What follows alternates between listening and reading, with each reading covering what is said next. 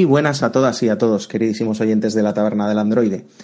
En esta ocasión contáis conmigo, con Mario, con M2 Hero a los mandos de este programa.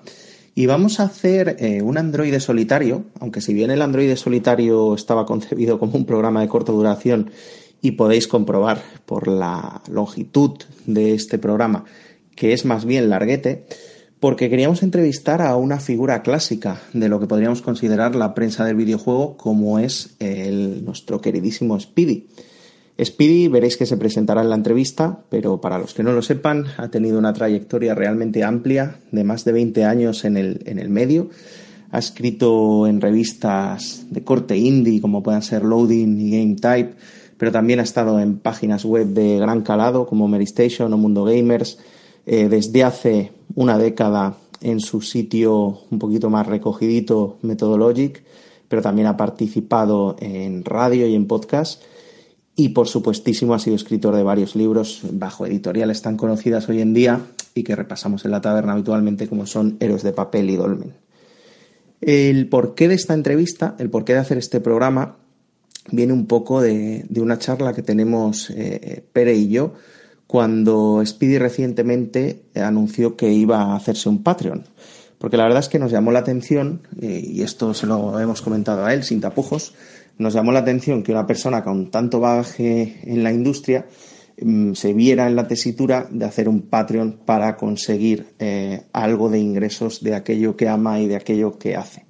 Entonces, enseguida, como nos llamó la atención, decidimos activar esta posibilidad de, entrevistarle, de hablar con él, no solo del Patreon, sino un poco del estado actual y anterior antes de la explosión de Internet de, del medio, ¿no? de la prensa del videojuego, y además de poder preguntarle cómo funciona un poco por dentro, no solo por fuera, porque a veces nos damos cuenta de que desconocemos cómo funcionan todas esas webs y demás.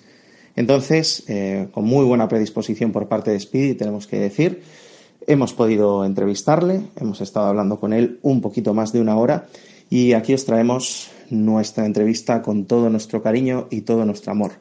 Un fortísimo abrazo a Speedy, que se ha prestado tan genialmente, y esperamos que encontréis muy disfrutable esta entrevista y sobre todo que podáis ver otra cara de lo que es la prensa del videojuego.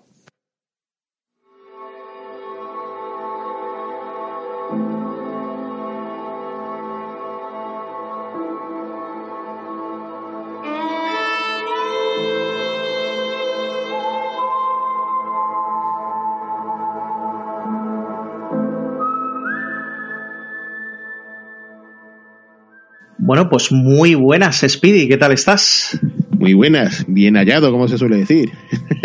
Me alegro. Espero que estés aquí contento en, en, la taberna. Hoy, como te he comentado un poquito antes de empezar a grabar, la vamos a dedicar, al menos este Android solitario, a ti, realmente. Y bueno, nos hemos traído unas preguntitas porque tenemos ganas de saber y sobre todo la audiencia tiene ganas de saber esos entresijos, ¿no? de dedicarse a escribir sobre videojuegos, a hablar sobre videojuegos, a, vivir un poco los videojuegos que a veces no se acaban de conocer. Bueno, es un honor, un placer y aquí dispuesto a lo que me lancéis. A lo que te llegue, ¿no? veo que estás atrevido, veo que estás atrevido. A tope total. Pues mira, Lo primero que, te vamos a preguntar, Speedy y yo, si me dicen ese nombre, lo reconozco al instante, pero puede que haya gente que, nos esté escuchando que, no te conozca o que no te tenga en el radar. Y la primera pregunta es, ¿quién es Speedy? Pues Speedy es José Manuel Fernández, que, tuvo que buscar en su momento el seudónimo, porque digo, vaya nombre y apellidos más comunes que tengo, que esto no puede ser. Es muy lamentable conocer a personas que se apellidan y se llaman exactamente igual que tú, eso me ha pasado.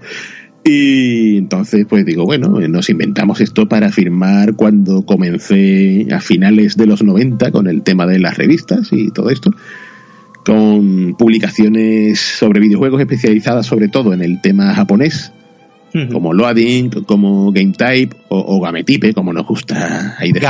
gametipe, Gametipe directamente. y, de forma paralela, pues metido igualmente en el entorno web, como esos primeros tiempos de Mary Station, que, que los recuerdo, ha llovido de esos bastante, la verdad, sí, sí. Eh, y así, bueno, muchas, muchas webs, varias revistas más, Marca Player, Start Magazine, y últimamente con el meollo editorial, eh, aquí escribiendo libros sobre la divulgación del ocio electrónico, un poquito, hablando de, de todo. Y ahí estamos peleando por, por este sector, ¿no? Yo es curioso, Speedy, porque cuando estaba preparando la entrevista, yo te, he ido siguiendo la pista en algunos sitios, en otros a lo mejor no tanto, pues porque no eres tan afín a ese medio o, no lo conoces tanto. Pero es curioso la cantidad de lugares, ahora has ido nombrando algunos, pero incluso estaría pues el propio Mundo Gamers o, o Methodologic, ¿no? Como quizá medio más tuyo, más personal. Es increíble la cantidad de lugares por los que has eh, trascendido, por las que te has paseado, digamos.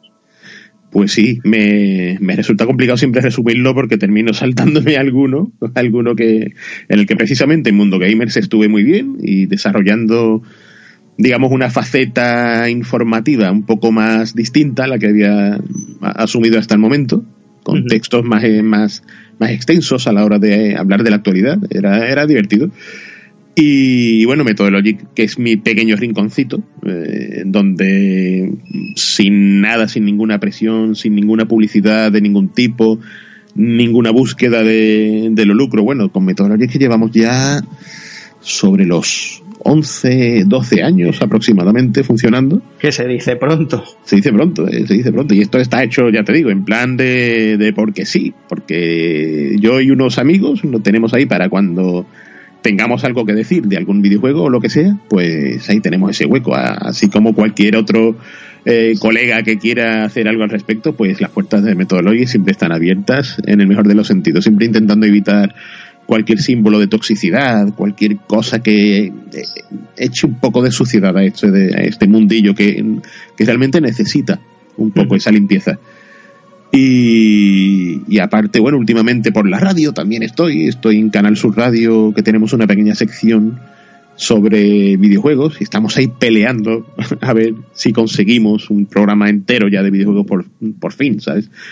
Estamos ahí que hemos grabado pilotos y todos y bueno, a ver qué ocurre al respecto. En un futuro puede que haya noticias. Yo, yo quiero que la gente se quede, que nos esté escuchando, se quede con la palabra peleando.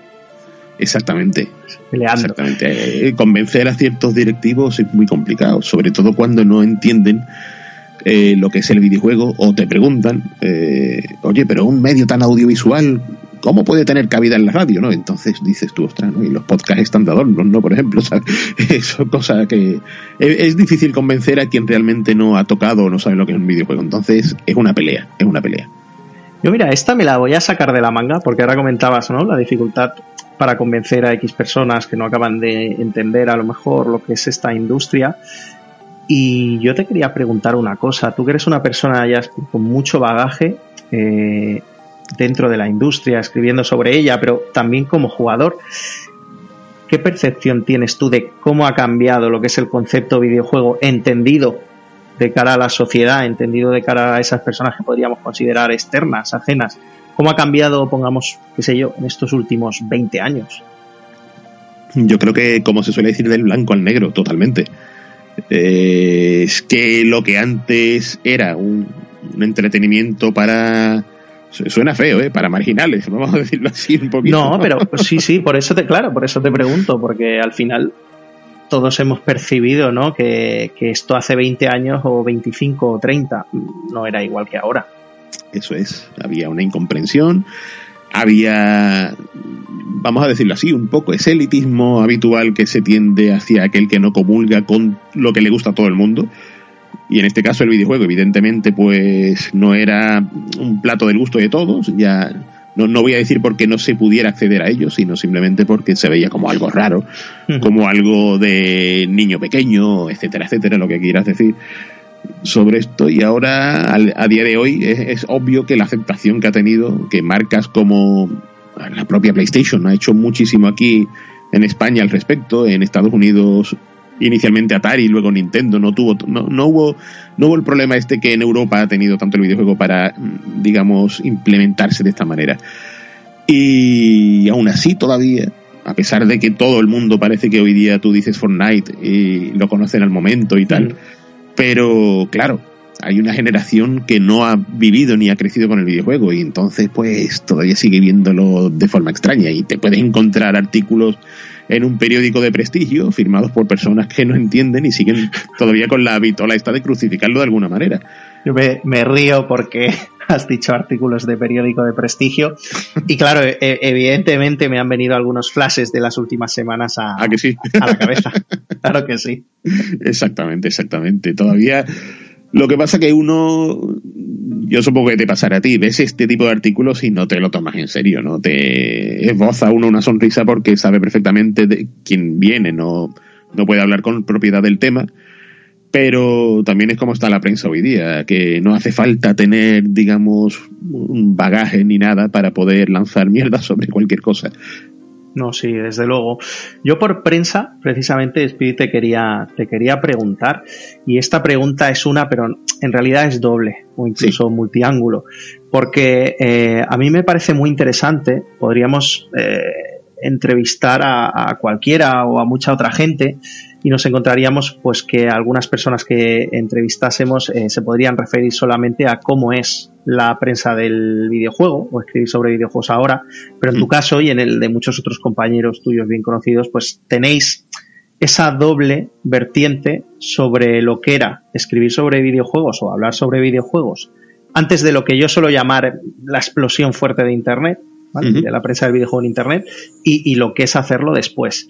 Y yo te voy a diseccionar la pregunta, para que no sea la hostia de compleja, que es, cuéntame un poco, así por encima, si tú tuvieras en dos, en tres minutos, o en los que sean, ¿eh? no te sientas limitado temporalmente. Hmm. ¿Cómo era antes? Eh, yo había puesto trabajar en la prensa del videojuego, pero me refiero a cómo era escribir en esa loading, en esa game type, en esa GameStech, ¿no? ¿Cómo era estar ahí? ¿Qué, qué implicaba ser eh, periodista o redactor de videojuegos en revistas de ese estilo. Antes de, Internet tocho, ¿eh? Potente. Sí, sí, sí, sí. Bueno, para empezar, era la, oportunidad de asomarte siempre a un kiosco, era súper gratificante, eso para empezar, ¿no? Pero la oportunidad de, de, hacer algo en ese sentido, y hay que dejar constancia que el ámbito en el que se movía Loading o Game Type eran, digamos, un poco así como eh, radicales y casi independientes, ¿no? En relación a las grandes revistas que había pululando por los kioscos. Sí, no, por supuesto. Eh, tratábamos un tema muy peculiar y, y quizás lo más importante es que al tratar, al centrarnos en el tema de los juegos japoneses, ¿esto qué quiere decir? Que vivíamos en una época en la que se podía, digamos, acceder a esos productos de importación esto conllevaba que ninguna distribuidora española quisiera apoyar a la revista en términos de publicidad. Por consiguiente, la publicidad tenía que ser en base a otras producciones de la misma editorial o directamente que no, sustentarte de las ventas, ¿no? Y esto hoy día es muy complicado. Ya os digo que con Retro Gamer estamos así y, que la editorial esté apostando por la revista es algo que debo aplaudir cuando otras han tenido que cerrar recientemente porque sin publicidad es muy complicado salir adelante, muy complicado. Pero bueno, ahí estábamos nosotros, eh, que organizábamos el gotarro bastante bien con nuestro Sergio Herrera, Mr. Karate, que era nuestro, nuestro Big Boss, como se suele decir. Y, eso era fenomenal, porque eh, por un lado había bastante libertad a nivel creativo, y teníamos básicamente la premisa de divertirnos ante todo, pero hacer las cosas más o menos bien, pero tratar de divertirnos y sobre todo sorprender al lector, que era la idea, que viese lo que se perdía por no mirar al país del sol naciente. Y, luego, bueno, estaba bien el que saliera la revista y, y, cobrar. A lo mejor escribías uno o dos artículos, oye, te, te daba una pasta que ni de broma la ves hoy trabajando a destajo en una página web. Eso te lo digo desde, ya. Eso, o sea, es una cosa mm, me sorprende un poco incluso. Me sorprende un poco incluso porque yo creo que los que conozcamos o hayamos conocido las revistas de las que estamos hablando, em, sabemos ¿no? La, virtud de ese, no sé llamarlo nicho. Yo, yo antes hablaba contigo, decía revistas más independientes, me parecía a mí. Y, cuento la anécdota muy rápido. Aquí en Mallorca, le comentaba a Speedy, de esas revistas de las que él habla, llegaba al kiosco o a la papelería un ejemplar. O sea, si tú querías comprarte la Loading, la Game Type, revistas en ese estilo, eh, luego más tarde pasó incluso con una que se llamaba Gamer y demás, tenías que llegar el primero a la papelería o saber cuándo salía o o que la señora te la guardara. Porque si no, si a alguien le, se le antojaba que la portada le gustaba o que también le gustaba en la cabecera, pues se la llevaba, ¿no? En cambio había otras revistas que no. Y entonces tú me dices, eh, cobrabas algo, escribías un artículo, dos artículos, cobrabas algo y a lo mejor ese cobro que hacías en ese momento era superior a lo que se cobra ahora sí, trabajando a destajo en una página web de videojuegos. Sin duda. Lo digo porque, a ver, si me dijeras, estamos hablando de la hobby consolas, la Nintendo Acción, la Playmanía, diría, vale, me, entra totalmente en la cabeza, pero claro, hay que recordar eso, estamos hablando de revistas eh, radicales, las llamas tú, pero estaban muy al margen de lo que era el circuito mainstream de la prensa del videojuego en papel, en físico. A mí me deja sorprendido, de verdad te lo digo. Sí, sí, sí. De hecho, bueno, ya sabemos que hubo la burbuja que explotó realmente con todos los, los referentes a Internet. Y entonces, incluso, ya os digo que en, los, en el tiempo en el que estuve en Mary Station tampoco me puedo quejar en ese sentido. Pero explotó esa burbuja y de repente pues te encontrabas con, en primer lugar, con muchas páginas web que salían de la nada, eh, algunas de ellas apoyadas por, por, grandes inversiones por detrás y que sin embargo te veías a los chavales escribiendo los artículos, calculando a céntimo cada eh, porción de texto y llevándose una miseria o, a mí mismo, a mí, diarios digitales de, peso, o sea, estamos hablando de diarios, me han llegado a decir, eh, escribes para nosotros que tendrás visibilidad. Digo, vamos a ver, que llevo 20 años aquí, ya no puedo. He tenido que escuchar esa porquería de frase. me la he tenido que tragar, ¿sabes? Y, es alucinante cómo está la cosa. Lo primero también porque encima es un sector que, que está, digamos, atado de alguna manera a un fandom que está deseando también escribir. Y entonces, Siempre, como decía que el directivo de Atari, pego una patada y me encuentro a, a 20 de vosotros, ¿no? Como le dijo a la gente de Activision. Total. Pues, pues más o menos pasa igual. Se, se, se echa muy para atrás toda esta mano de obra, por así decirlo. Nosotros a veces eh, tenemos en la taberna del Android un grupo de WhatsApp, ¿no? Con otros podcast amigos o hermanos, me gusta llamarlos a mí. Por mm. ejemplo, pues eres gamer, tenemos gente también de, de Neon Nights, cosas así.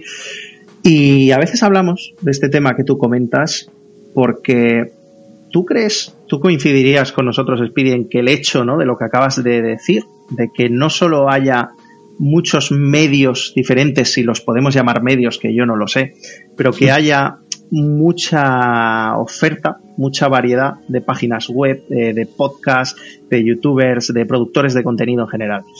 Que mm. muchos, como tú has dicho, sean parte del, propio fandom, ¿no? Porque muchos de los que hacemos estas cosas no, no hemos estudiado periodismo ni, ni, lo estudiaremos en la vida, ¿no?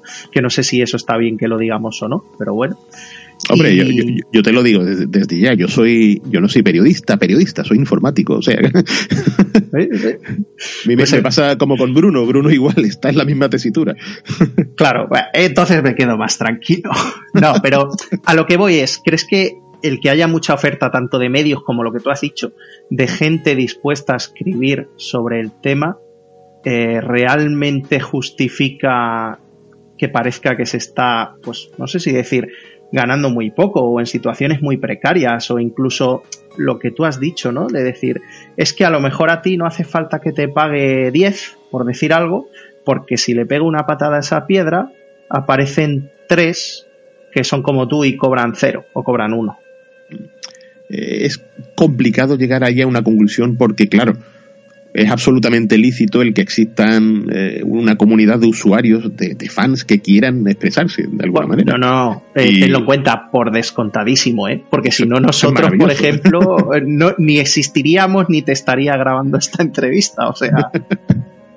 es que, de, hecho, eso debe existir porque la, cuantas más voces haya realmente, es mejor para este mundillo, porque siempre, siempre puedes sacar, sacar algo positivo de lo que diga cualquiera. Siempre. Eh, el problema es eso, el problema es cuando los que están detrás de algún proyecto son gente de corbata, vamos a decirlo así, de esta manera, y analiza la, analiza la situación y sabe perfectamente que se puede sacar tajada de algo eh, a coste mínimo. Y, entonces no sé hasta qué punto tiene que ver precisamente esta proliferación. Yo creo que no. Yo creo que las páginas que vienen por parte de usuarios y los blogs y todo, todo aquel entorno en el que cualquiera puede expresarse, yo creo que no tiene que ver con eso, sino quizás hubo un momento, ya sabemos que en España que apareció IGN, apareció Alfabeta Juega, aparecieron aparecieron muchos hits. Y, en todos ellos, pues no sé hasta qué punto estaba este factor de, de la economía precaria.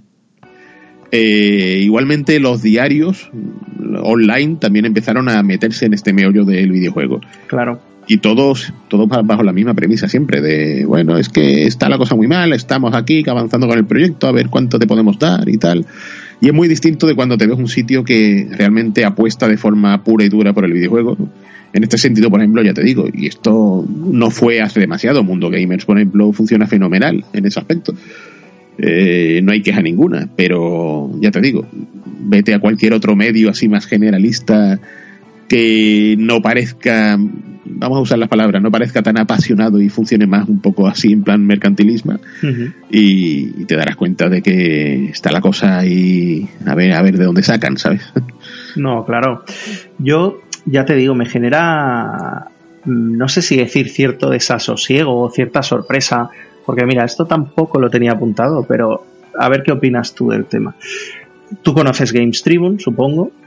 sí. Games Tribune ahora mismo, recientemente, hará un mes o un mes y pico, revalidó por parte de De Buego, ¿no? Bajo votación popular, pues el título de, mejor revista del, videojuego en España, que ya había conseguido el año anterior.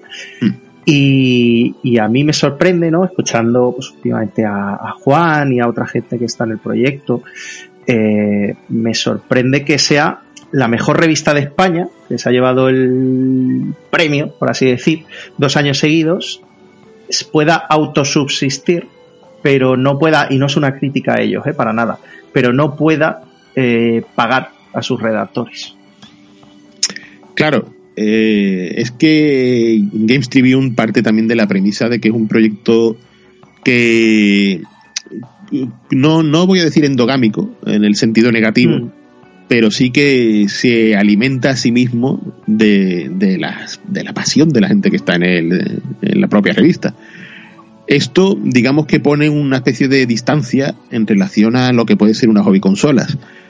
Del mismo modo, también te digo que estoy convencido de que el lector habitual de hobby consolas veo complicado que sea consciente de, una, de la existencia de algo como los premios de juego y vote por ello. Totalmente. Entonces dice uno, bueno, ¿hasta qué punto? Y con eso, con esto no estoy lanzando ninguna crítica hacia ningún medio ni nada, porque pienso que Games Tribune es una revista del copón, que está hecha con un amor impresionante. Y, claro, ahí está, ahí está la diferencia, que, que, una revista es un claro proyecto de negocio, total, como es Hobby Consolas y como es todo lo que lleva Axel Springer realmente. Y Games Tribune pues nace de eso, nace de las ganas realmente de querer aportar una visión muy artística, con textos muy, muy libres, muy cuidados, ¿no? En este sentido. Y, y es, tan, ya te digo, es como comparar la noche y el día, es muy complicado, es muy complicado. Entonces, eh, esa forma de sustentarse que tiene eh, es un riesgo ¿eh? de, de nariz. No, hombre. Que lo, lleven hacia, hacia, adelante y que siga hacia adelante y encima la revista dando cada vez más calidad dice uno, madre mía, este, este Juan tiene magia o algo así, ¿eh? Algo, no, claro, algo está claro que hace. Lo que pasa es que por establecer una comparación, ¿no? Para que la audiencia se dé cuenta, eh, Games Tribune, ahora no sé exactamente el número de suscriptores que tiene, ¿no? Y evidentemente hay diversos modos de suscripción, algunos aportan más económicamente que otros. Pero te pregunto a ti, si tú lo sabes, Speedy, sería descabellado decir que se distribuyan más Games Tribune ahora mismo en 2019, en febrero de 2019, que Loading o Games Types eh, distribuíais vosotros hace 20 años? Pues no tendría una respuesta clara para esto, la verdad, porque nunca, nunca llegamos a saber el número exacto de la tirada que hacía la mm. editorial. Esto es algo que se reservaban bastante, todo el tema de, de, de ediciones, de si había alguna tirada extra aparte de la base. O sea que realmente ni idea, ni idea. Ya te digo que, por ejemplo, una loading y tal, aquí en Sevilla no era tan complicado, por ejemplo, verla en los kioscos y tal. Por consiguiente, quizás era un factor de distribución también el que hiciera que en algunos lados no, no hubiese una distribución tan profusa. Pero eh, eh, no sabría, no sabría responderte claramente a si sí o si no. Ya te digo que hoy quizás con los medios a nivel de impresión que hay y todo eso, eh, todo es posible. Es posible. Ya vuelvo a decir que Juan Tejerina hace cierta magia con todo esto. Porque es lo que, es lo que hablábamos con Retro Gamer. no ha habido narices de que nos aprobasen a lo mejor una portada que tuviese cierto matiz especial, como por ejemplo la tenía la edición inglesa, y, sin embargo te ves como GTM pues lanza a lo mejor tres versiones de una portada con mm. características propias y tal, y lo hacen, y ahí están. No, claro, claro. Yo lo digo por establecer un poco el símil ¿eh? y que la gente vea que evidentemente GTM es una revista distinta a, a, lo que son otras revistas, pero bueno, vosotros hace tiempo también erais una revista distinta a otras revistas muchísimos matices de por en medio, ¿eh? porque el sistema, el sistema evidentemente no era el mismo, ni mucho menos. Pero bueno, que sí que es cierto que parece que hay una diferencia. Y sacabas Retro Gamer y te voy a hacer una pregunta sobre Retro Gamer. Sí. Yo soy fan número uno, no, porque no me considero fan número uno de nada, pero soy eh, estoy enamorado de vuestra revista, de verdad te digo, oh, enamoradísimo, me encanta, o sea, me encanta. Cuando voy, cuando voy a Reino Unido, aprovecho para comprar, que a veces por trabajo, por vacaciones, aprovecho para comprar la cabecera británica. Para comparar, ¿no? Y, ver un poco. Nuestra mami. pues sí, sí, sí, aprovecho para comparar. Yo siempre lo digo, esto es secreto. Me gusta más como lo hacéis vosotros. Oh, Pero bueno, ¿qué le, vamos a hacer? ¿qué le vamos a hacer? Pero yo la pregunta que tengo, Speedy, es eh, muy directa, ¿eh? Sí, sí, sí. No te ¿Renta, por eso. ¿Renta escribir en Retro Gamer? Hoy en día. Eh, el, problema de Retro Gamer, en este sentido, hablando de rentar, escribir, es simplemente la periodicidad. Porque es trimestral. Entonces, bueno, es como.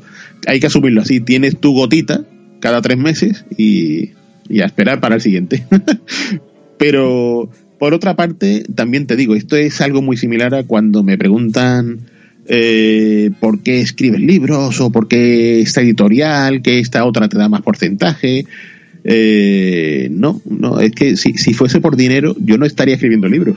Es que esto es así, o sea, igual, con Retro Gamer esto no se hace por pasta. Eh, te lo digo así de claro, esto es una gota que te llega, que está muy bien recibirla, no te digo que no, alguna factura te puede quitar, pero eh, esto es, como digo yo, casi como una especie de misión. No voy a, no voy a llamarlo enfermedad, pero es como si tienes el, la capacidad de poder investigar y hablar sobre ciertos temas, sobre todo en un medio que lo creo que lo necesita, porque se tiende a confundir bastante últimamente el concepto de cultura del videojuego. Eh, se habla de cultura y se relaciona con sí, porque esto, referencias cinematográficas de aquí, porque la pieza aquí, y cómo toma referentes políticos. Y se olvida uno de que la cultura del videojuego es su propia historia, y cómo nace y cómo evoluciona. Y entonces, para mí mi objetivo es real y el estar aquí y allí en un sitio como Retro Gamer o ya te digo, el factor editorial a nivel de libros, es casi un compromiso, autoasumido. A ver, es un tema vocativo, entiendo yo, ¿eh? Absolutamente. Quiero decir, o sea, eso es lo que, lo que yo entiendo, creo que de antes de esta entrevista, pero desde luego haciéndola, haciéndola también. Y me alegro, Speedy, que saques el tema de los libros, porque tenía una pregunta sobre los libros y, F0, pero me decía, por favor, pregúntale por esto, que te lo aclare, que, que hable, que, que, se desahogue, que, ¿sabes? la pregunta es, leíamos tu, tu Patreon, ¿vale? Leíamos tu Patreon y leíamos algo así como, no, no lo tengo ahora delante, lo tengo pero no, no lo abro, que es, por cada libro que vendo, saco un euro. Correcto, correcto. Y, y, y, ya te digo, o sea, a mí me explotaba la cabeza, a Pere le explotaba la cabeza, y Pere me decía, pregúntale por los libros, macho. Esto, esto por desgracia, eh, me ocurre a mí y ojo, y le ocurre a Belén Esteban también. Eh, el porcentaje que se cobra a nivel editorial eh, es exiguo si te pones a compararlo con lo que con lo que vale el libro, pero realmente un libro se divide en demasiadas partes a la hora de, de dividir un poco el proceso que se lleva del precio de venta. Que si la distribuidora, que si la tienda, la editorial, el, trozo que se le paga a los mm, maquetadores, por poner un ejemplo. Y al final, realmente lo triste y lamentable es que el autor no solo es el que menos se lleva, sino es el que más tarde cobra. Porque si tú escribes un libro, tú siempre lo vas a cobrar un año después. Lo que, lo que hayas, el porcentaje de lo que hayas vendido. Y realmente eso es un porcentaje increíblemente exiguo que depende en gran medida, si realmente se, se quiere hacer algo de dinero, que se venda mucho, que se venda muchísimo. Claro. Y por otro lado, si te pones a pensar que libros que he escrito, como los que he realizado junto con mi buen amigo Petya, como Continue Play, por ponerte un ejemplo, que es este centrado en el arcade recreativo español, la historia. O sea, te pones a pensar que es un tema de nicho no, lo siguiente. Claro, lo que viene después, no, sí, sí, estoy de acuerdo. ¿eh? Esto no, no, eh, no es un tema, el aficionado a videojuegos lee esto y dice, ah, esto, esto es más viejo que la bota de agua. Eh, y, ya te digo, y, ya no lo puede sacar, como, no, como hemos tenido la suerte de que nuestro compañero y, amigo Iker Jiménez lo ha mencionado por aquí y por allí, ¿sabes?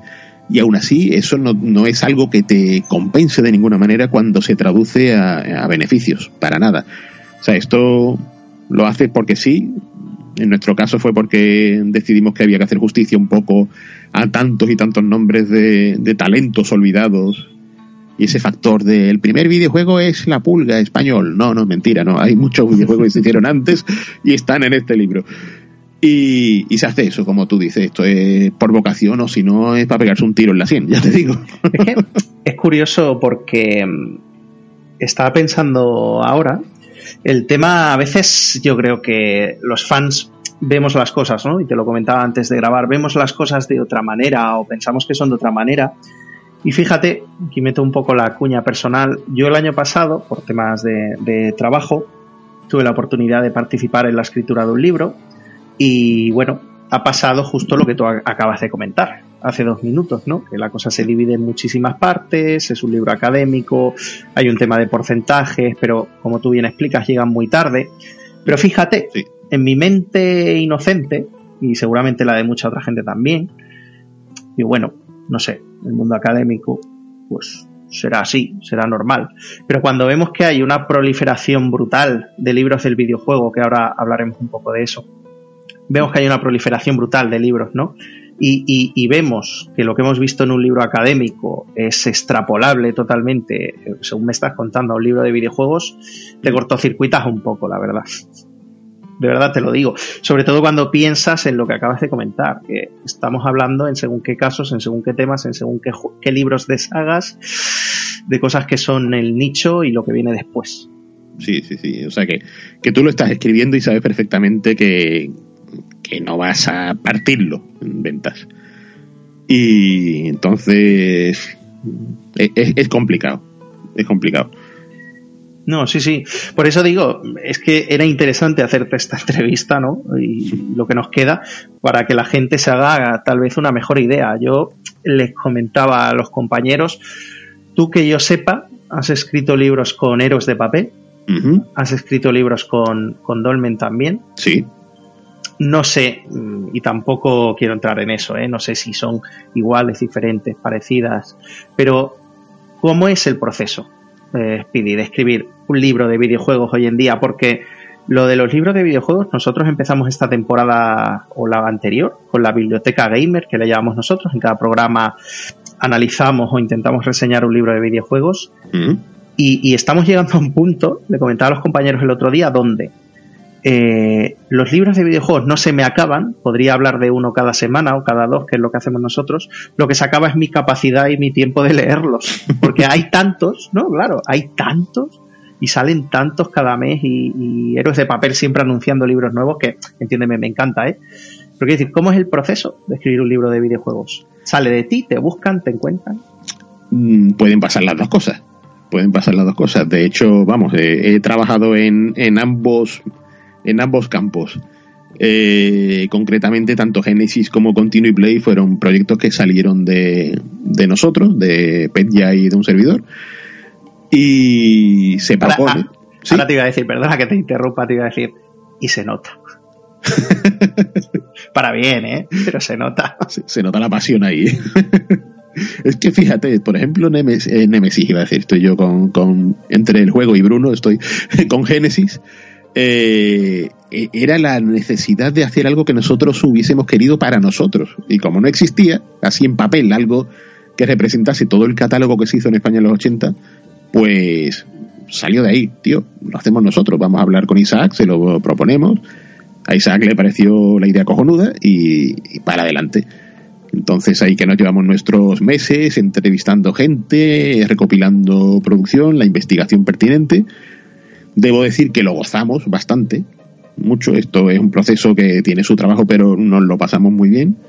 Y, y ahí está, ya, ya sé, ya estamos con un contacto más o menos directo con el maquetador que nos va enseñando cositas, nos va diciendo que ajustemos el texto aquí y allí. Y para adelante, ¿no? un formato muy distinto al de Continue Play, que es un trabajo más, digamos, periodístico en este sentido. Que, que, tuvimos que buscar fuentes, tuvimos que hablar con, con estos pioneros del videojuego español, que fue una, una, experiencia alucinante tratar con cada uno de ellos y que nos contase todo, todo, ¿no? Y tal. Nosotros ahí grabadora en Ristre y luego intentando documentarlo todo y, fue, fue un trabajo muy distinto, más sufrido, todo hay que decirlo también, pero que igualmente fue muy interesante. Y por poner un ejemplo, la historia de Atari sí fue una propuesta de Dolmen en este sentido. Y también debo decir que aunque me costó arrancar con, con la historia de Atari, porque no tenía forma de hacer un libro eh, que a mí me estuviese gustando al principio. Claro. No, no me terminaba de salir. Entonces yo veía, digo, por un lado, digo, esto no quiero que sea un, un tostón, que no estoy diciendo que es un tostón porque me encanta el de la gran historia de los videojuegos, pero un, no quiero que sea algo denso, no quiero que sea una reseña ligera en exceso. Eh, hasta que llegó el punto de que me responde la esposa de Nolan Bushnell y ahí fue ya cuando se me abrió la, la, la, la cabeza, digo, guau, para adelante, ¿no? Entonces fue, se alargó más el proceso precisamente, fueron, en Dolme fueron muy pacientes conmigo porque tardé más, más de la cuenta. Y, y ahí está, lo, lo, lo bueno que tuve con este último libro es que pude proponer directamente la persona que me hiciera la maqueta, Juan Alberto Brincao, gran amigo, mejor persona, y estuvimos codo a codo haciendo todo lo relativo a cómo iba a ser el libro a nivel visual. Con, y él dándome muchas ideas en cuanto lo ponemos aquí, wow, esto mira, y aquí. Bueno, y entonces el libro realmente yo diría que, así, que es mi obra. Fíjate, es un producto de encargo y es mi obra más personal, eh, realmente, en este sentido. Eh, y entonces, curioso, claro, cuanto menos. Sí, sí, sí, es, es chocante, ¿no? La, la, la, tengo aquí, la acaricio de vez en cuando el lomo así de. el caso es que varía, varía el proceso de una editorial a otra siempre. Eh, varía lo justo como para convertirlo en una experiencia muy distinta. Sí, sí. Yo me quedaba también con lo de cuando comentabas, ¿no? El trabajo mano a mano a la hora de definir cómo iba a ser el libro visualmente. Sí. Porque hace un par de programas, eh, tú lo sabes, tuvimos eh, tu libro de, de Atari escuché, en, en, la taberna. y joder, es que visualmente era acojonante. o sea, era acojonante. Yo se lo dije a ellos, pero que este libro tú lo coges, lo abres, lo miras, aunque todavía no lo hayas leído a lo mejor, y estás viendo ¿no? las cajas, eh, digamos, de las portadas, las contraportadas de los juegos de Atari. Aunque no sea eso, tú en tu mente lo estás viendo. Sí, nuestra intención era hacer algo que diese la sensación, porque eso es algo que a mí de pequeño me fascinaba, de ojear un catálogo de videojuegos viejos. Tal cual. Y yo tenía catálogos y tenía las páginas que se me caían a trozos de las veces que lo veía, ¿no? Y me gustaba tanto eso que quise retratar esa experiencia aquí. Y, y, el proceso, fíjate que evidentemente ha habido un proceso de redacción, pero el proceso visual le di tanto peso como que eh, Photoshop mediante tuve que restaurar muchas, muchas, muchas carátulas originales de Atari, porque mm. cuando encontrabas una caja estaban hechas una mierda, claro. una porquería. Y tuve a base de Photoshop de quitarle desperfectos, de hacer que se viese bien los matices y intentar hacer como si fuese una portada nueva. Y, fue un trabajito curioso, pero, pero como lo de Photoshop es un vicio malo que tengo aquí también, junto con la Coca-Cola, pues. no, hombre, y sobre todo que ha quedado bien, no mal, mal iríamos, pero no, ha quedado cojonudo. Ha quedado aparente, ha quedado aparente. y ahora nos acercamos un poco a, las preguntas más finales. Eh, claro, yo te he hecho algunas preguntas en sucesión un poco aposta, ¿no? Porque quién eres tú, dónde has estado, en qué medios has estado, antes de Internet, después de Internet, el tema de los libros. Porque ahora viene la pregunta, Speedy, viene la pregunta dura. Pregunta hardcore. Estamos hablando de un tío que ha escrito en un montón de revistas, que ha estado en webs, que ha escrito libros en plural sobre videojuegos, mm. que llevas un montón de años. Y la pregunta es, ¿se puede vivir de esto? Luego hay otra pregunta relacionada, pero ¿se puede llegar a vivir de esto? No, no, no, no, ni de broma. ¿Nadie? Ni de broma. A, eh, día de hoy, salvo que tengas un buen puesto eh, más tirando a lo directivo en alguna editorial o, o, algo así, dudo mucho que se pueda tirar hacia adelante. Escribiendo solamente, no. Hoy no. Hoy no. Otra cosa es que eh, seas alguien que, que dediques el mes a comerte páginas y páginas y páginas y páginas y páginas y te hagas casi tú una revista entera solo. Entonces quizás, ¿no? Ha habido casos en, esto, en esta última década. Pero ya te digo, ya te digo, esto te lo digo yo, te lo voy a decir Bruno, más todavía, que está más metido en editoriales de por medio y mm. tal, y, y está, es una, es una subsistencia que, que, ya te digo, que ni, ni Solid Snake ahí en la selva, ¿sabes? yo, Claro, es que cuando planteaba esta pregunta, que creo que a la gente le, interesará muchísimo, pensaba sobre todo, me acordaba de, una charla que hubo en la Madrid Games Week, donde los compañeros de Rejugando, si no recuerdo mal, juntaron pues a mucha gente, ¿no? Que se dedicaba tanto desde dentro de las editoriales, con los libros, como gente que escribía en revistas y demás. Mm. Y recuerdo, hubo un momento que hubo como no un choque, un choque amistoso, ¿vale? Entre Bruno Sol, que precisamente estamos hablando, y, Juan Tejerina, hmm. a ser pues la persona que controla, por así decir, Games Tribune, donde Juan contaba que su sueño era que a medio plazo la revista pudiera dar de comer a el mayor número de colaboradores redactores posibles. y Bruno lo interpelaba como el típico, mira, ahora sí que pensaba en Solid Snake, en la selva ya soldado, soldado veterano, y Bruno, yo me lo imaginaba, no la vi en vídeo, pero me lo imaginaba moviendo la cabeza negativamente, y le decía no.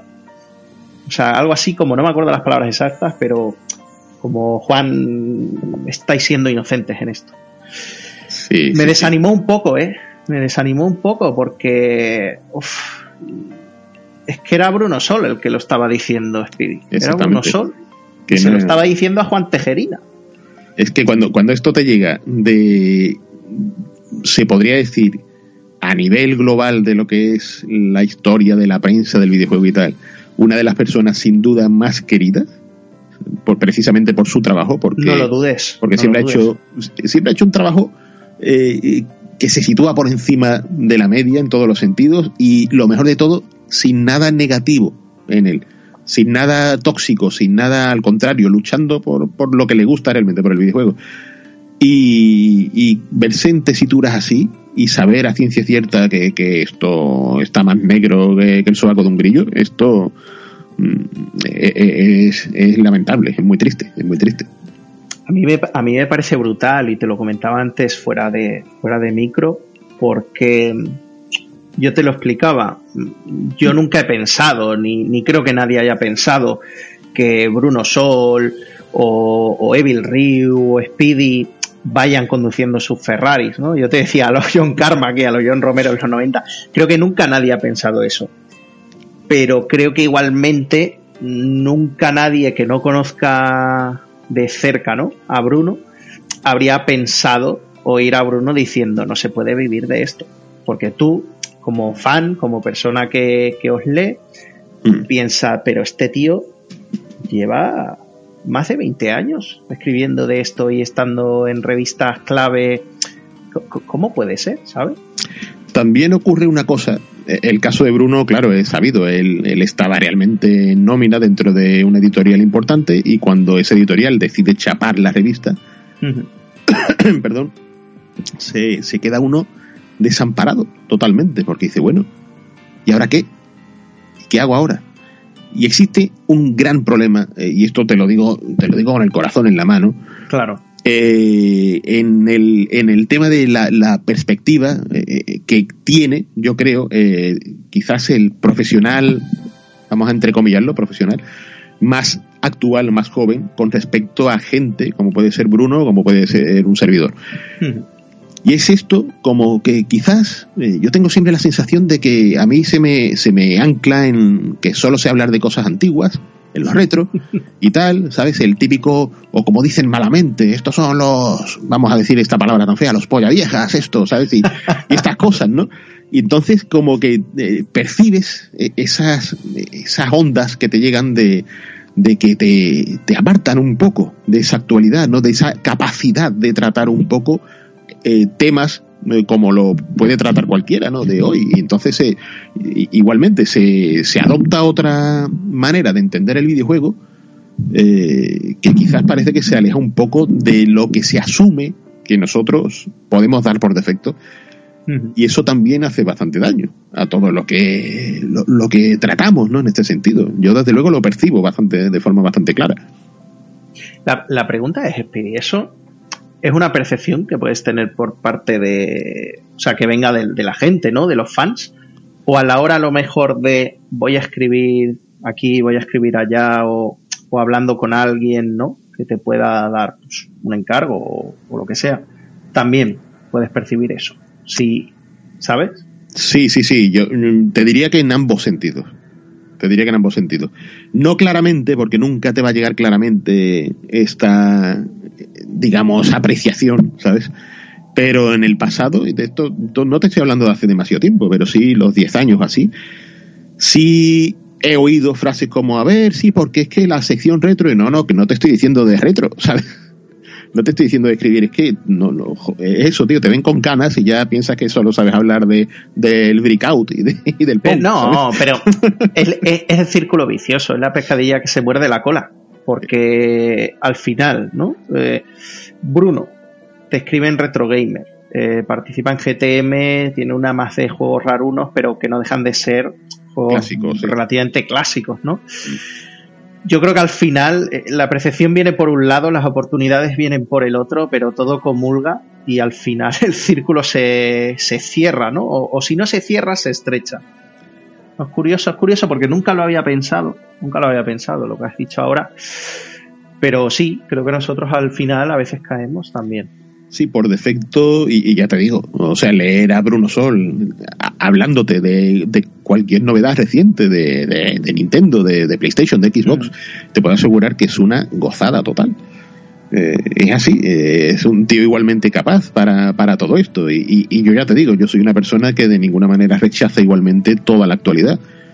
Estoy aquí con todos los sistemas y, es raro el día que no enciendo la Play 4 o cualquier máquina de estas. A ver, lo que está claro es, mira, el que, el que sabe hablar o sabe escribir, sabe hablar o sabe escribir.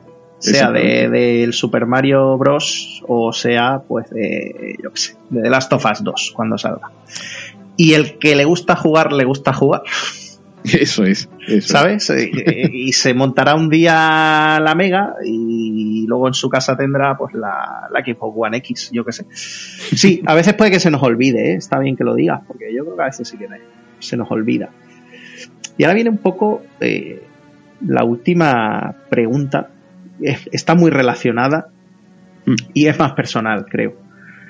¿Por qué decides abrirte un Patreon? Porque nosotros cuando leímos que te abrías un Patreon, te lo comentaba antes, nos impacta.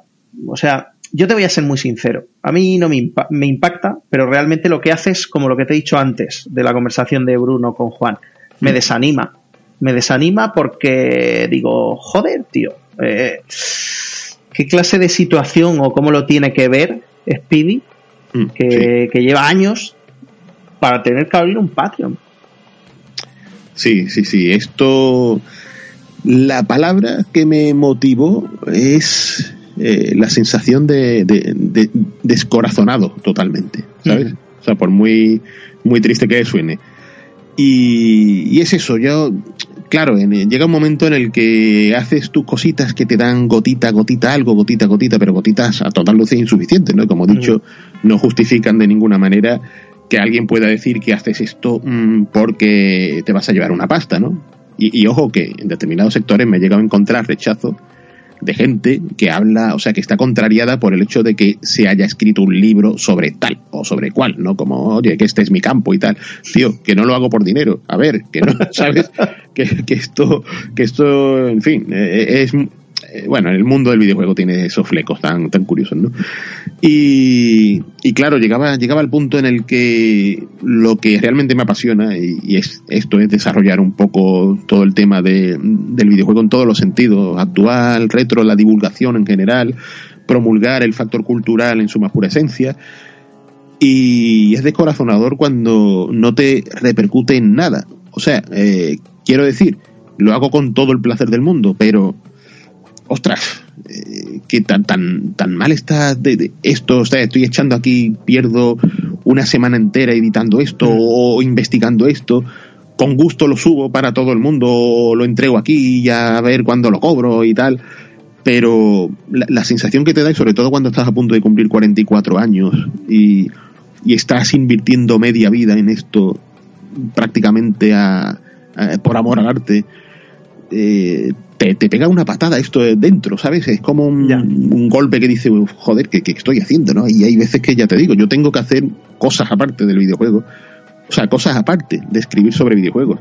Últimamente metido en, labores de desarrollo tan peregrinas como, por ejemplo, hacer bandas sonoras de videojuegos, que es algo que también me encanta.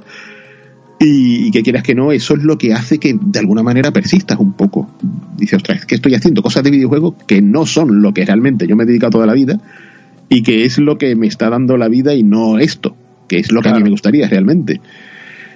Puf, entonces te, te cruje la cabeza un poco ahí, claro, y dice, bueno, voy a probar suerte porque, porque en fin, hay, hay una posibilidad de que yo pueda digamos, volver a recuperar un poco esa ilusión en este sentido, intentar otorgar algo, el, el, el entorno podcast, por ejemplo, que es algo que me encanta y, y cada vez me ha costado más porque me llevo muchas, muchas, demasiadas horas editando con el... ya te digo. Es, la muerte esto, ¿no? ya te digo. yo, no, puedo hablar porque al final eh, es el que edita y él es el que se come, al menos esas horas se las come él, ¿no? Pero está claro que lleva, lleva horas. Eso, eso es una paliza. Eso y, si ya eres un. Eh, no, no, sé si le pasará a él como a mí. Yo soy un enfermo de esto que si escucha un de fondo digo, ah, bueno. estoy ahí quitando. bueno, eso sabes cuando te das cuenta. Iniciamos un proyecto llamado El Diario del Héroe. Ahora está en pausa por, por temas de tiempo, precisamente. Y era un podcast también, ¿no? Lo hacía junto a otro compañero y ahí ya, cuando ya eres parte de un equipo todavía más pequeño, porque en la taberna al final somos cuatro, pero gente a veces nos echa una mano y tal, pero cuando ya eres dos o, o, a lo mejor tú, ¿no? Y, ser uno, ahí es cuando te das cuenta de lo que estás comentando ahora. Esa tos hay que quitarla. A ver ese ruido de fondo, ¿qué leches es? ¿Qué es eso? totalmente, totalmente. Eso se te puede comer en un podcast. si, si, metes ya la procrastinación de por medio, se te come el fin de semana entero, tres días. Eh, es bárbaro, ¿no? Entonces, claro, llega, llega, llega ese momento en el que uno dice, bueno, voy a ver si realmente a, a la gente le gusta lo que yo hago y considera que merece, eh, de alguna manera, eh, alguna pequeña aportación en este sentido y, mm. puedo ofrecer más cosas a, este respecto, pues vamos a probar suerte, a ver si, si, si funciona. Y, bueno, me he llevado una sorpresa positiva en este sentido. Yo pensaba que, que esto iba a ser una catástrofe. Y bueno, gotita a gotita, es una, una pequeña aportación ahí que, oye, le, alegra, le, alegra a uno el corazón, ¿sabes lo, que te digo? Fíjate que te iba a preguntar precisamente por eso. ¿no? Estás adelantado ahí muy correctamente por el hecho de ver si tú estabas contento con cómo marchaba el Patreon hasta ahora o no. Sí, sí, sí, es algo que, que me ha hecho sonreír, vamos a decirlo así. me, me, ha alegrado ver, joder, hay, hay gente que, claro, ves a caras amigas, ¿no? Que, por así decirlo, quieren ayudarte pero ves también nombre que no conoces y, que te apoyan de esa manera, y dice uno, bueno, pues mira, esto es, es un motivante, ¿sabes? Es un reflejo de que, de que bueno, de que debo, debo seguir. no, claro.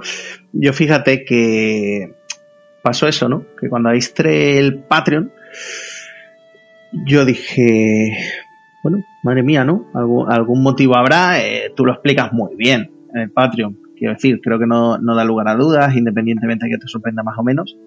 Sí, he, pero... intentado, he intentado abrirme ahí lo más posible. Digo, sí, no, no, en eso no te preocupes. No vamos a hacer papelones ni nada, sino voy a ir con la verdad por delante porque... No, claro. Pero ¿sabes qué pasa? Que lo que hablamos antes, que como nosotros a veces os asignamos o os, no sé cómo decirlo, pero os, determinamos cierta imagen en nuestra mente, eh, claro, yo sé que a veces eh, abrís algunos Patreon, gente que creo que sois bien reconocida en el medio, ¿no? Y hay gente que piensa, joder, ya va ahora este de turno a ver si se saca un sobresueldo. y me río me río.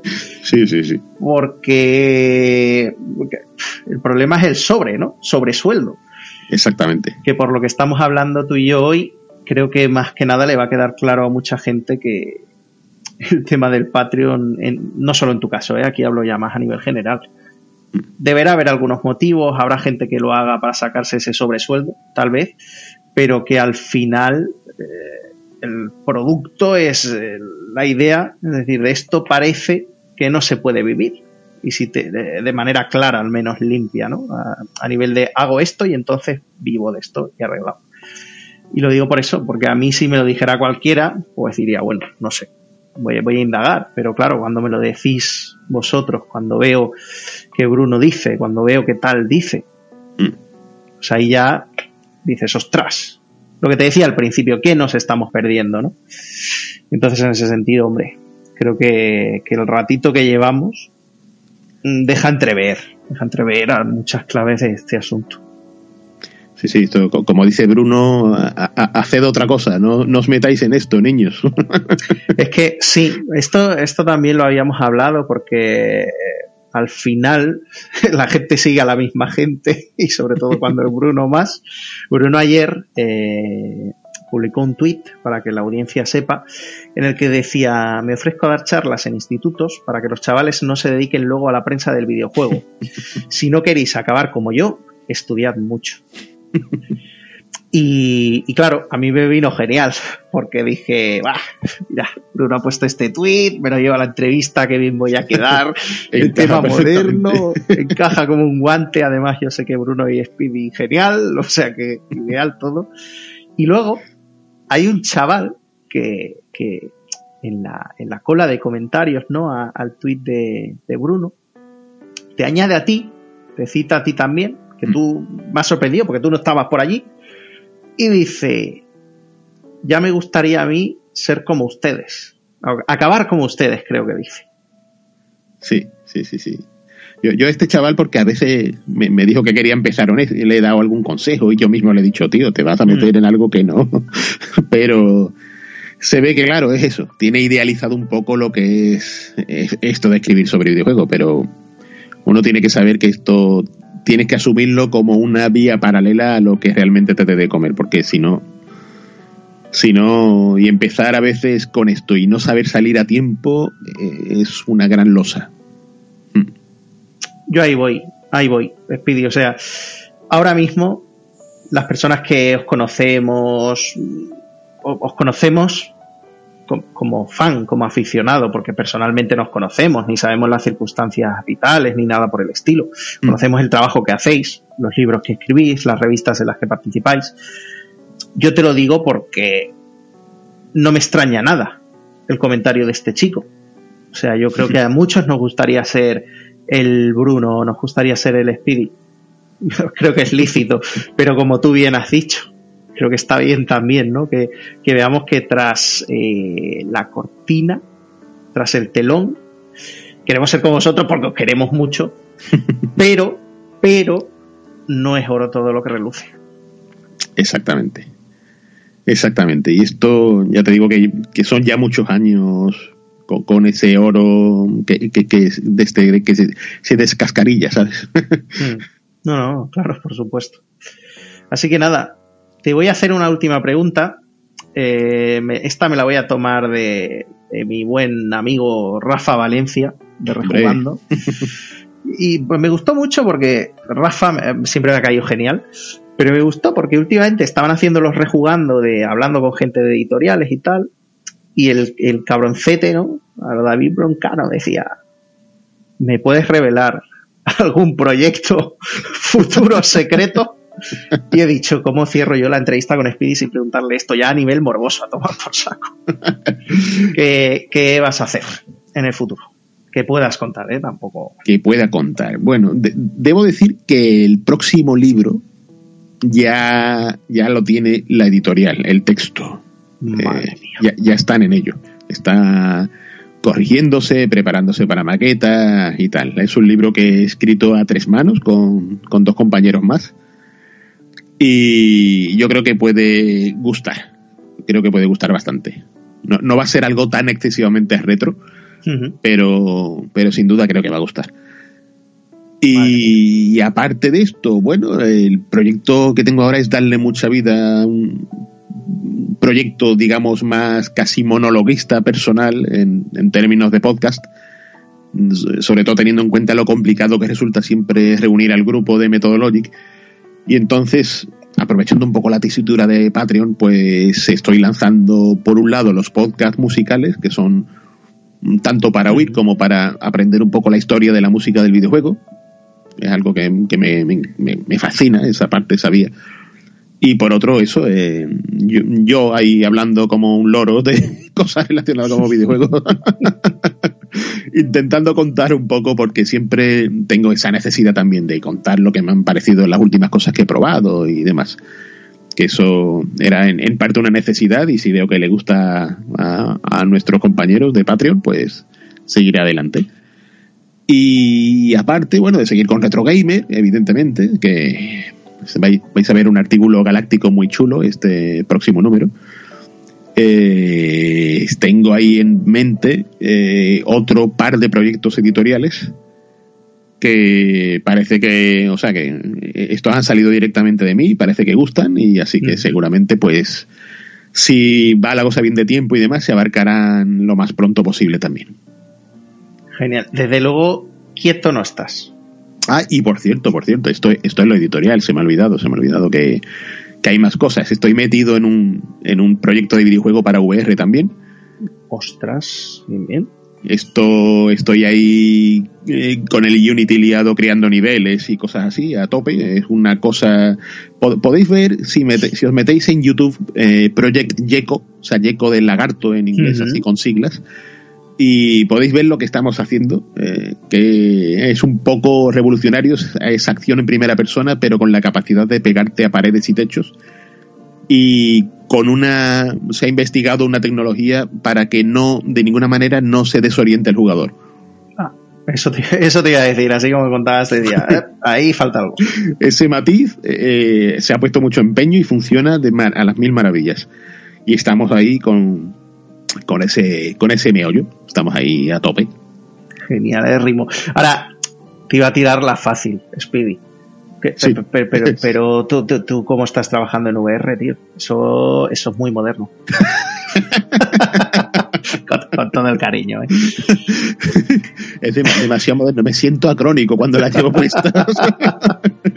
no, pero está genial. Desde luego eh, estaremos atentos atentos eh, a todos los proyectos. Eh, a mí ya me has puesto los dientes largos porque no, tengo un libro ya entregado y, con dos compañeros y digo, madre mía, ya pienso yo, ¿quién, quién serán los compañeros? ¿De qué irá el libro?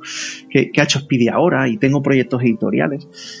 Eso me gusta, me gusta la verdad. se ve que, que hay un montón de cosas ahí en marcha bueno, yo, yo, creo que te puedo chivar los compañeros. Yo creo que por eso no hay problema. ¿eh? Bueno, mi socio habitual, Jesús Petya. Hombre. Que es mi, como digo yo, mi brother en la mayoría de proyectos aquí que, que abordamos. Aunque ya, ya lo, lo, lo, que le digo, tío, tenemos que desplegar, desplegar ya las alas en solitario. A ver, Mira, no, pero lo, sí. lo, de Petya era una apuesta segura. O sea, tampoco podía fallar mucho. es que es, el socio ideal en este sentido. ¿sabes? Aparte, es el tío más organizado que conozco yo a la hora de, de, ponerse en proyectos de este tipo, lo cual es un contraste muy bueno al caos que soy yo. Y, ahí está el tío. Y el otro compañero es el gran Joaquín Relaño de Mary Station. que es mega crack y más buena persona que la leche y hemos hecho ahí un trío curioso para, para esto. No, no, os, habéis juntado tres eh, a, considerar, ¿eh?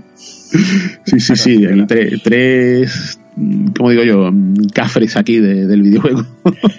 No, hombre, no, pero os habéis juntado tres que, que la cosa pinta bien. Como mínimo, la cosa pinta bien.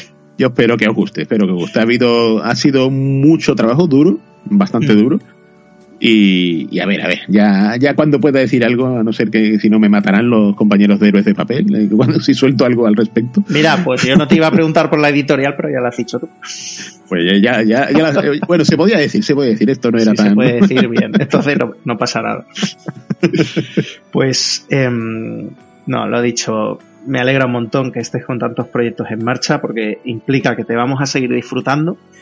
Pero, pero, a mí, eh, mis compañeros en la taberna lo saben, siempre me gusta soltar la bomba, ¿no? la bomba, tampoco hay que pasarse. Pero siempre me gusta dejar el hype.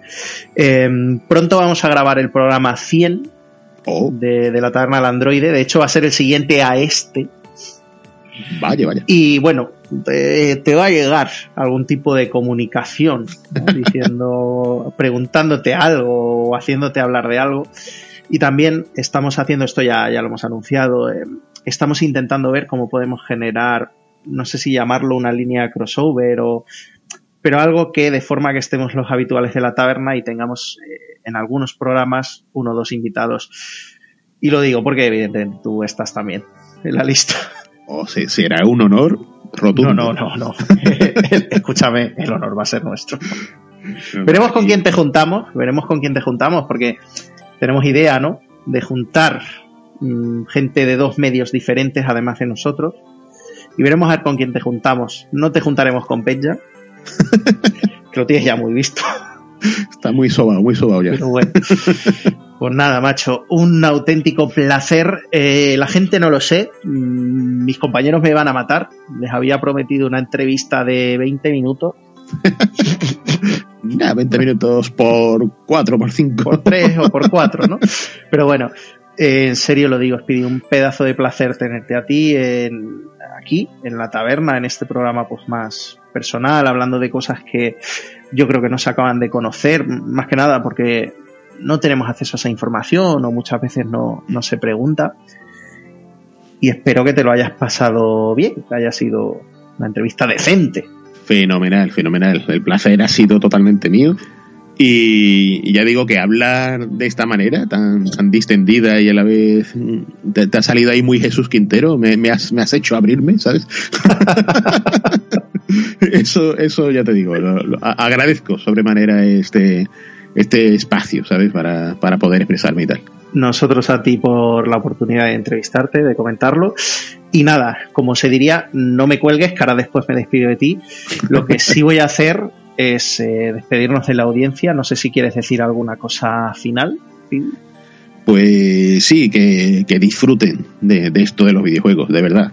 Que, que, estamos para eso. Que yo, yo sé que el oyente de la taberna habitual eh, son personas que se alejan de todo lo tóxico en este sentido y, no que, que esto es un sector que está para eso, para pasarlo bien. Genial, Rimo. Pues por mi parte también, aquí M2 Giro Mario, como siempre, despedirse de todos vosotros. Espero que os haya parecido interesante la entrevista que le hemos hecho a Speedy y nos vemos en el programa 100.